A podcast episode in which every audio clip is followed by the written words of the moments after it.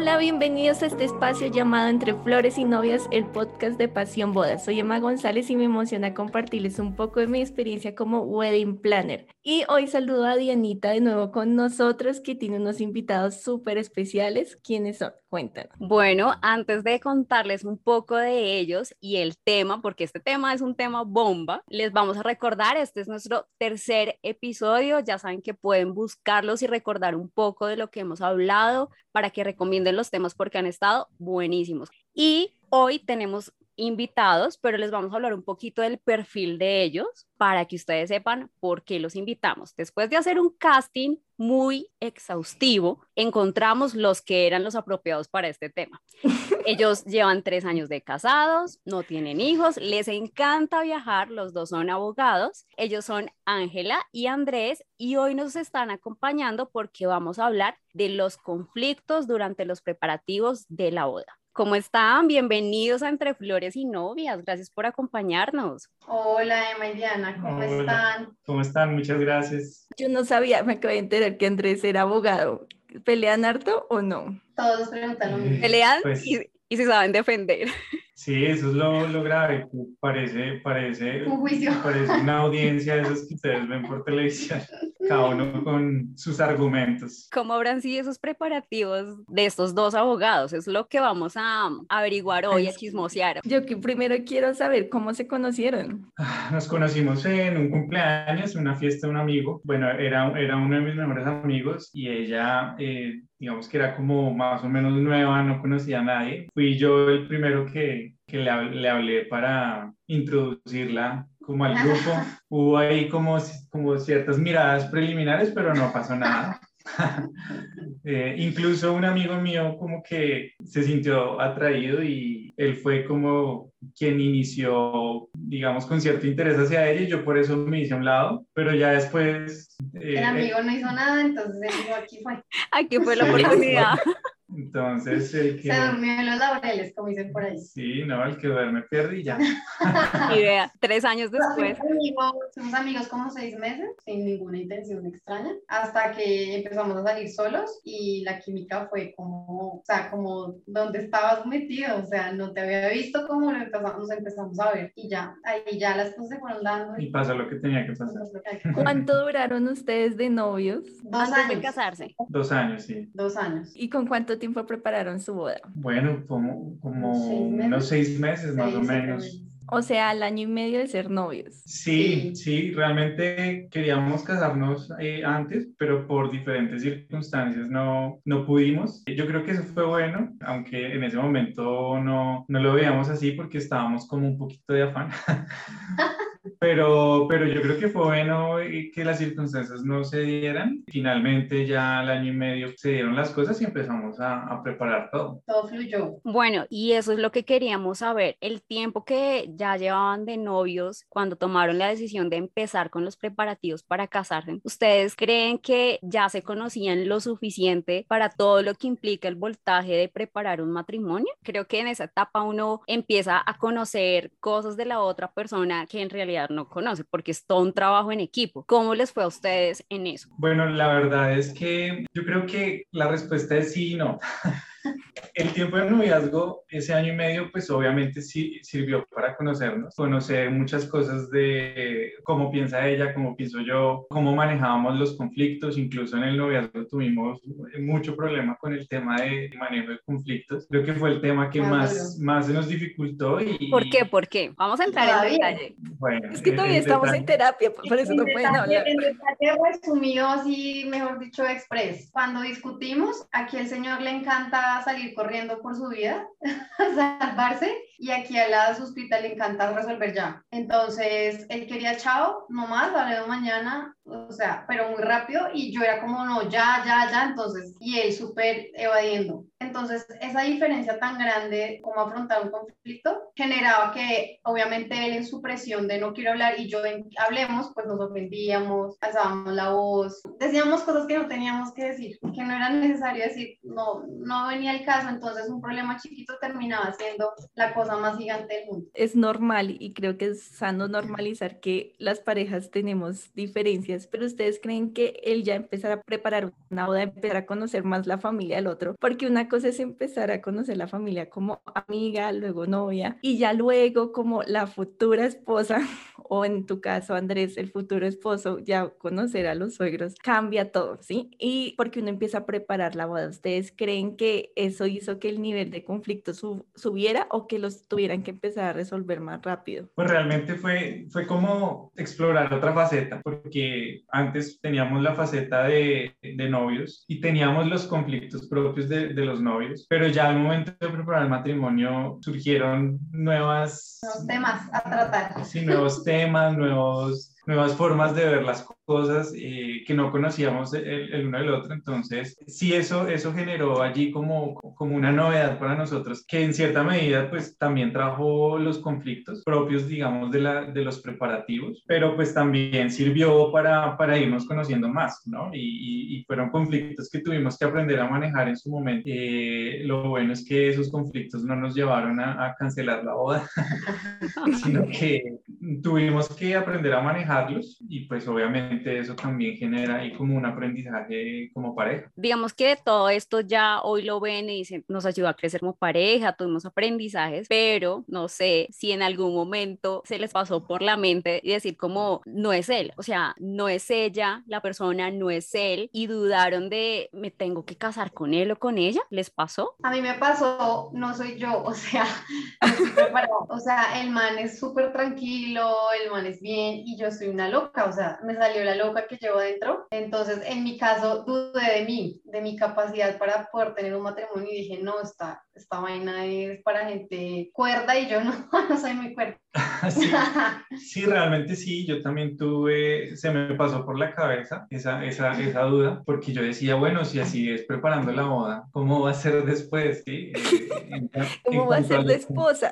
Sí, sí, entonces sí se me pasó por la cabeza. Lo bueno es que yo soy una persona, me considero más o menos perseverante, entonces no, no, no me rendí ahí mismo, sino pues tuvimos que hablarlo, tuvimos que hablarlo. Ahí nos dimos cuenta de algo muy, muy importante y es que ella, ella llegó a los, a los preparativos de la boda con una forma de ver las cosas distinta a la mía, ¿sí? Yo llegué a los preparativos pensando, bueno, todo esto va a ser una experiencia súper bonita y entonces no, no vamos a pelear y nos vamos a poner de acuerdo en todo. Pero mi esposa eh, llegó con el pensamiento de los, en los preparativos es normal pelear. Esa es la regla general. Entonces, si hay que pelear, pues se pelea porque pues cada uno tiene su, sus intereses en cuanto a la boda, la luna de miel, todo. Entonces, normal, se va a discutir de estos temas y, y puede que haya eh, conflictos, pero pues nada, así, así, así son las cosas como en pareja. Entonces, como que llegamos con esa visión distinta, yo pensando que todo es paz y amor y ella pensando que todo era como un tire y afloje. Entonces, eso fue complejo y eso nos generó los conflictos y llegó la, la inquietud eh, a mi mente de será que vamos por buen camino o no. Pero tuvimos que en algún punto mostrar esta, estas perspectivas que teníamos los dos y llegar a un acuerdo y decir, bueno, tratemos de hacerlo todo con paz y amor, pero también tratemos de llegar a acuerdos en lo que cada uno quiere y así lo fuimos logrando poco a poco. Es que yo la verdad me dejé comer el cuento porque todas las parejas que yo conocía decían, no, eso peleábamos, que eso es normal. Y yo entré predispuesta. Suena raro, pero entré como hay que pelear.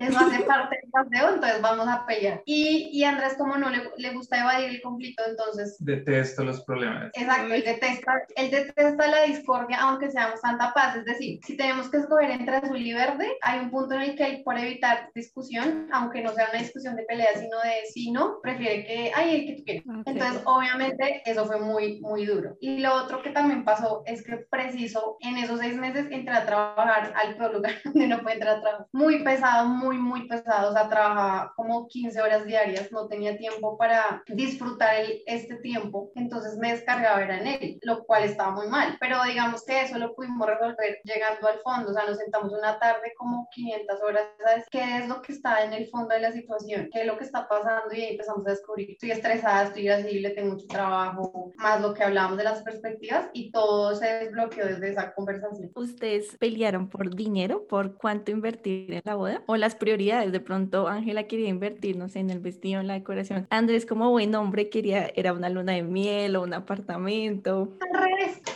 Realmente aquí pasó un poquito al pasa al revés, revés. porque eh, mi esposa eh, quería invertir más en la luna de miel, en el viaje así súper guau. Lo más Eh, caro de la vida, lo quería. pero para mí la recepción era importante. Eh, no sé por qué, pero para mí la, eh, la ceremonia como tal eh, me parecía importante, o sea, era como un evento. Íbamos a recordar siempre y, y- y meterle, digamos que una buena inversión a eso también era importante para mí. Entonces sí tuvimos allí una, una pequeña discusión y a eso se le suma otro, otro punto en cuanto al dinero. Y es que nosotros estábamos juiciosos ahorrando porque la verdad es que casarse puede ser un poquito costoso. Demasiado. Un poquito.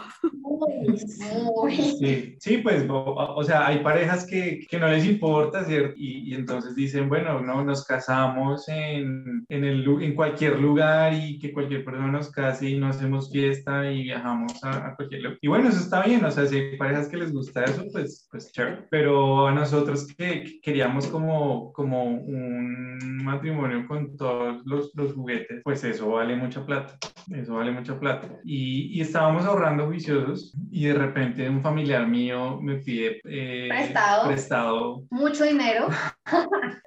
Pero como era un familiar muy cercano, pues yo, yo decidí prestarle el dinero. Y eso fue complicado porque yo estaba confiado en, en que el dinero pues me lo iba a regresar eh, pronto, pero pasaba el tiempo y no, Nada. no me pagaban. Y mi esposa obviamente empezó como un poco a reclamarme pues con toda razón. que yo- Cobre, cobre, mijo. que, que yo, ¿por qué? O sea, ¿por, por qué se, se me ocurría hacer eso? Que si en el matrimonio iba a ser igual, iba a hacer lo que quisiera con el dinero. Bueno, eso fue ahí un poquito un- un- una discusión. Yo tuve que irla calmando como de a pocos, como tranquila, todo va a estar bien.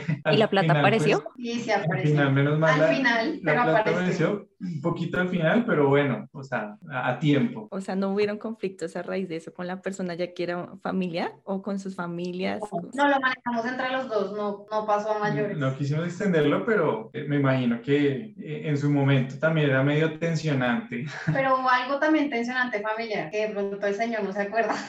Yo sí, imagínense que estábamos buscando el apartamento, que es lo muy importante, o sea, a ver, no es cualquier lugar donde vamos a vivir mucho tiempo, y estaba súper difícil, y como ya les dije, mi trabajo era una porquería, entonces a mí me dijeron como si quiere ir a luna de miel, además me poquitos días de luna de miel, pero si quiere ir tiene que reponer como mil sábados. Entonces mis sábados estaban para trabajar, y Andrés le dio el afán de seguir como buscando apartamentos, y me dijo como este sábado, o sea, el que yo trabajaba, quiero ver unos, y yo como, pero yo no voy a estar, pero yo voy con mi mamá, y yo como, no le dije nada, o sea, nunca hubo conflicto, pero cuando ya salió, como que ya pasó, le dije como, te odié, porque no me gustó, sea, ¿cómo se te ocurre? sí, Pues normal, ¿no? no, no es No, no normal. es normal. Y obviamente, o sea, él se contentó con mandar el video y que yo dijera como aprobado, pero, pero yo quería estar ahí, ¿sí? Yo no lo tomé mal, yo no lo tomé como mi suegra me quita el lugar, porque ella lo hizo de buena fe, literal, para mí fue un buen detalle, pero yo quería estar ahí. Yo le intenté decir como ven otro día, pero él le entró el afán. Y finalmente ese día escogí, pues, o sea, como que llegamos al apartamento que finalmente escogimos, me mandó un video y fue como a mí me gusta, a mi suegra le gustaba, ¿te gusta? Y como, ok. Entonces yo me sentí un poquito suplantada, digámoslo así, aunque vuelve y juega, no fue de mala intención, o sea, obvio, no, no, no es la típica suegra que quiere ocupar el lugar, no, es, es un amor. Pero para mí fue feo, ¿sí? Eh, yo hubiera preferido esperar un tiempo y yo haber podido escoger ese apartamento, entonces sí queda ahí como esa herida. Bueno, de todo lo que implica los preparativos, ¿en qué fue fácil ponerse de acuerdo y en qué fue difícil? Bueno, yo creo que fue fácil eh, sí, llegar a acuerdo en cuanto a un poco el estilo del, del, del, de cómo queríamos la boda y cómo queríamos la recepción. Estilo español. incluso también eh, fue fácil el tema de elegir el destino de luna de miel. Entonces yo creo que en eso eh, nos fue bien. En que estuvo un poquito complicado lo que hablábamos ahorita, a qué invertirle y a qué no. Eso eh, pues nos tomó mm, mucho tiempo como hablándolo, cada uno mirando qué le gustaba más y qué no, revisando propuestas. Ella pues obviamente quería hablar un poquito hacia la luna de miel o hacia ciertos aspectos de la boda y yo hacia otros. Eso pues fue un poquito eh, complicado, pero bueno, lo logramos. También el tema de los tiempos fue muy difícil. ¿Quién se iba a encargar de, de ciertos temas? Ella, digamos, con su trabajo tan pesado, pues no lograba como, como estar pendiente de todo lo que ella quería y también fue un poco difícil mmm, la relación con nuestras wedding planners, claro. Ay, sí. sí.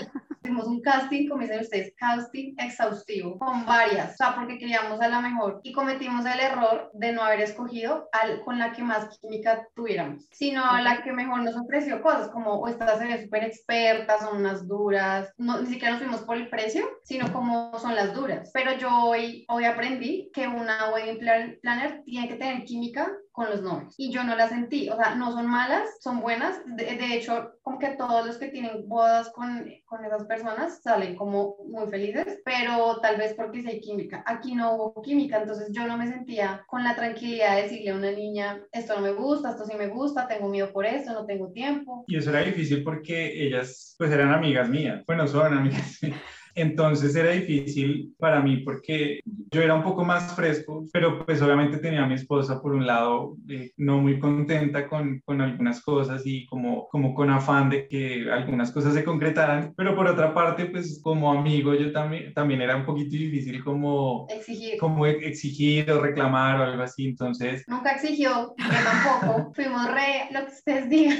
Y que uno quiere cuidar la relación, ¿sí? Uno quiere como... Sí, o sea, no queríamos tener conflictos, o sea, los dos somos cero conflictivos con las personas, entonces éramos súper súper sumisos. Y con esto no digo que uno no debe ser sumiso, uno debe ser sumiso, pero precisamente encontrar personas con las que uno sienta como una, como una complicidad y pues realmente eh, la idea de, o, pienso yo, o pensaba yo en ese momento, que la idea de contratar eh, Wedding Planner, pues es precisamente liberarse uno de muchas cargas. Y esa... De lo logístico, digámoslo así, las cosas logísticas de contratar proveedores y, bueno, platos y todo eso. Sí, y esa era nuestra expectativa. Y si bien inicialmente se, se, fue, se fue cumpliendo todo, porque ya como que nos ayudaron a, a encontrar el sitio, a encontrar proveedores, pedir cotizaciones, ya llegando las fechas de la boda había muchos, eh, había muchos temas que no se habían concretado y ahí fue cuando sentimos que, que, empezamos a asumir esas cargas que no queríamos precisamente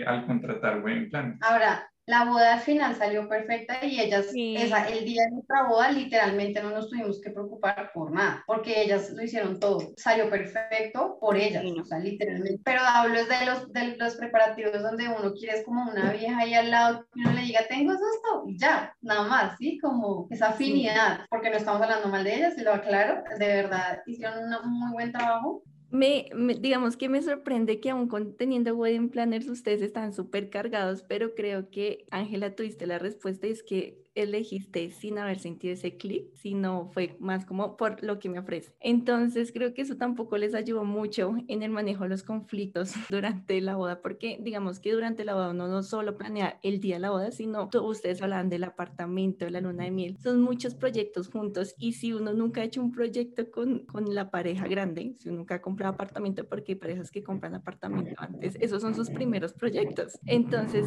la carga de aprender a comunicarse y entenderse en ese manejo de proyectos, de a qué le harían prioridad, para, qué es importante para cada uno y adicional, no haber elegido adecuadamente una buena wedding planner, creo que, que restó. Bueno, entonces vamos a hacer algo. Les voy a contar cinco razones principales por las cuales los novios pelean durante los preparativos de, de la boda. Pero a medida que yo los vaya mencionando, ustedes les van a dar una calificación de acuerdo a su caso. Cinco es como no hubo conflicto y uno fue lo peor. Sí, entonces, una de las razones es el dinero, porque el dinero. El dinero afecta la expectativa que tiene la novia versus la realidad del presupuesto que realmente pueden invertir. O también pasa que los padres aportan y pueden ocasionar diferencias entre los novios y tienen como esa, esa potestad de tomar decisiones. De 1 a 5, ¿cómo les fue? Cuatro. Listo. Eh, por, por, el tema de la deuda aquella. Además, porque nuestra idea era llegar sin deudas, cero deudas. Entonces, obviamente trae mucha presión eso. Otro tema es las familias o los mejores amigos. ¿Por qué? Cuando alguno de los dos aprecia más la opinión, bien sea del mejor amigo, del papá, de algún familiar, y se empiezan a dividir las, las decisiones. ¿Cómo les fue a ustedes en cuanto a eso? Cuatro por lo del apartamento. Cuatro por culpa de la suegra. Ay, no, qué pecado si me llega a oír. Tan linda mi mamá.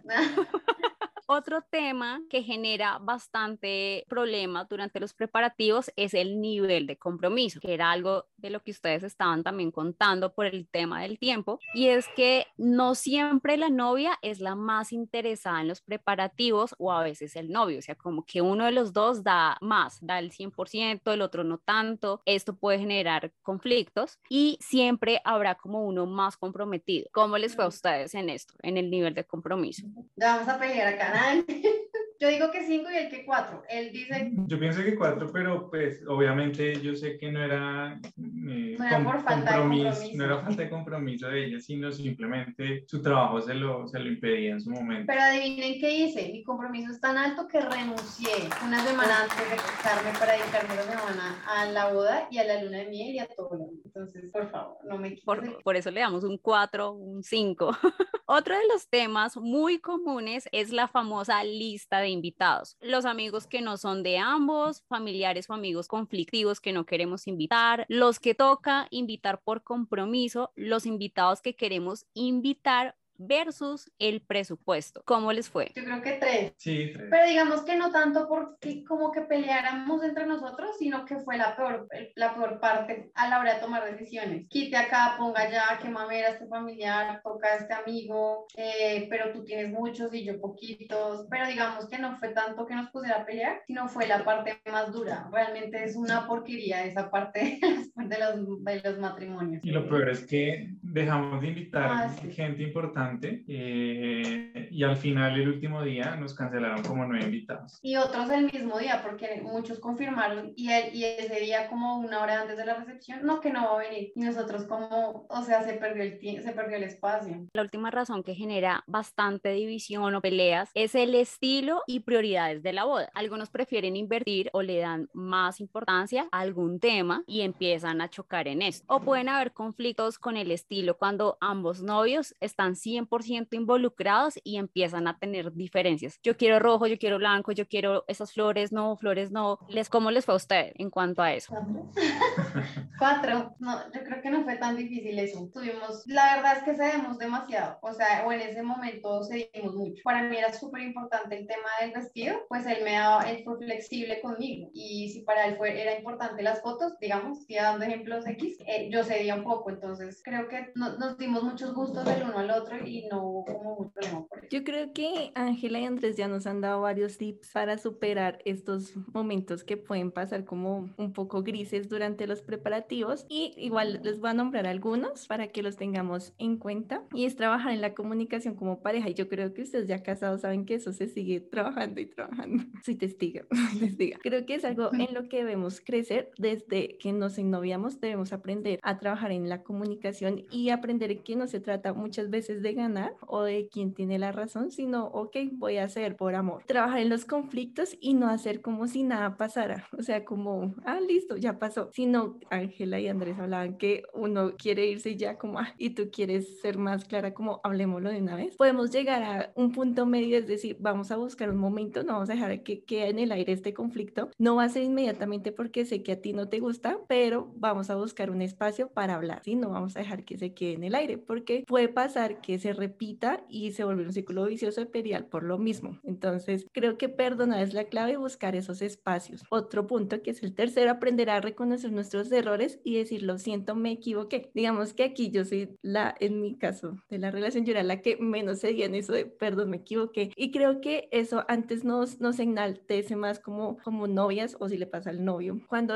reconocemos que nos equivocamos y le damos la razón a nuestra pareja. El cuarto punto es aprender que no se trata de uno, sino de dos. Yo creo que durante los preparativos nos empezamos a dar cuenta que uno es muy egoísta, uno dice yo quiero estas flores, yo quiero esto, mi, invitado, mi, mi número de, de, damas de honor o, o sueño con esta luna de miel y es todo yo, yo, yo y no pensamos en qué es lo mejor para los dos o qué es lo mejor para mi pareja. Entonces tenemos que aprender a pensar en la otra persona y hacer sentir valoradas sus opiniones y sus deseos. Cinco, si los problemas persisten, porque, eh, bueno, como wedding planner he visto muchos casos en que en verdad son graves los conflictos. Ustedes van bien, son normales, como todas las personas que tenemos conflictos, pero hay conflictos graves que uno dice, ok, así quiero que sea mi matrimonio porque más o menos los preparativos son el preámbulo de cómo será nuestro matrimonio, ¿sí? O cómo vamos a llegar el día de la boda. Yo conozco parejas o he sabido pareja, de parejas que llegan peleadas en el momento de la ceremonia. Entonces, eso me parece súper charro. Entonces, creo que cuando persisten mucho los problemas, cuando en verdad solo ya nos estamos casando por compromiso, porque un día dije, sí, creo que ya me toca llegar al altar, así es mejor buscar una terapia de pareja y se vale pedir ayuda. De pronto, suena feo lo que va a decir, también dar un paso al lado y decir como, ok, esto es muy grande y es más de lo que nosotros podríamos soportar y yo no me imagino casada o casado con esta persona, es mejor echarse para atrás. Es duro lo que digo, pero es real. Pero tampoco es tirar la toalla al primer conflicto, tampoco es decir no a, a la primera discusión o la primera de pronto controversia que tengamos, porque de eso se trata, de aprender a comunicarnos y aprender a entender que no todos son como nosotros, ¿sí? No todos deben pensar como nosotros pensamos o hacer las cosas como nosotros la haríamos. Y aparte de estos cinco consejos que menciona Emma, ¿ustedes agregarían algún otro consejo? Bueno, pues yo doy un consejo de lo que no viví. me hubiera gustado que alguien me lo hubiera dicho. Y es disfrute cada segundo. Son las mujeres, o no sé, las que tienen un temperamento como el mío, que quieren que todo salga bien, que son como perfeccionistas, etcétera, dejan de disfrutar los, los procesos y los vuelven un trabajo. Entonces, para mí era como una carga un poco, no casarme con él, sino la boda. Que salga bien, que, que no pase nada malo, que se alcance la plata, que yo quede bonita, que las fotos queden bien. Y me cargué con todo y ahora yo recuerdo muy, con mucha nostalgia esa, esa época y me hubiera encantado disfrutar hasta el lunar más grande. O sea, reírme de los problemas, disfrutar cuando me maquillaban, disfrutar cuando tomaban las fotos, disfrutar la recepción, pero no, yo estaba pensando en el paso siguiente. O sea, ya estábamos en la recepción y estaba pensando el avión, nos bajar el avión y la luna de miel, o sea, qué fastidio. No disfruté como debí, porque tampoco puedo decir que fue una, una, un infierno, no, lo disfruté, pero lo hubiera querido sacar el provecho. Entonces, yo creo que lo más importante es disfrutarse eso porque va a ser el único día que no va a vivir. Jamás uno lo va a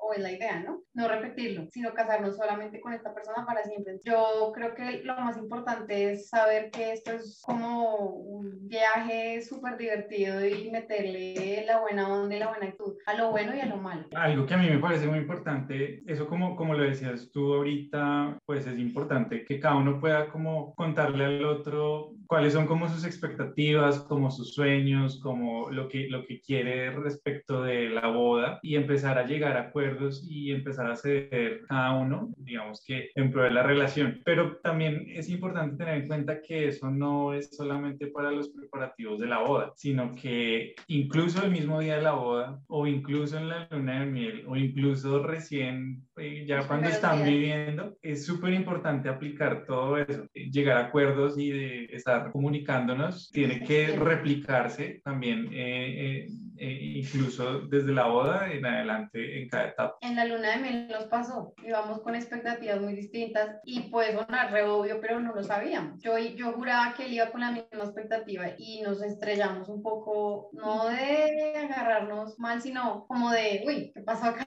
Y nos tocó hablarlo, pero como a los tres días. Entonces, sí, es de, siempre en cada etapa hay que, hay que estarnos comunicando siempre qué esperas tú, qué quieres tú, y eso hace que uno pueda vivir el mundo del otro. Ángela, Andrés, gracias por acompañarnos. Creo que este episodio quedó lleno de muchos consejos, aprendizajes, tips, todo para que usted le recomiende este episodio a esa pareja que en este momento está en conflictos, que no es nada grave, que va a poder salir de esto, pero de pronto le puede ayudar. Gracias por acompañarnos. No olviden seguirnos en arroba arroba entre flores y novias y recuerden que el amor es el vínculo perfecto. Mi gran amor, tú y yo, profunda inspiración de amor. Junto a ti.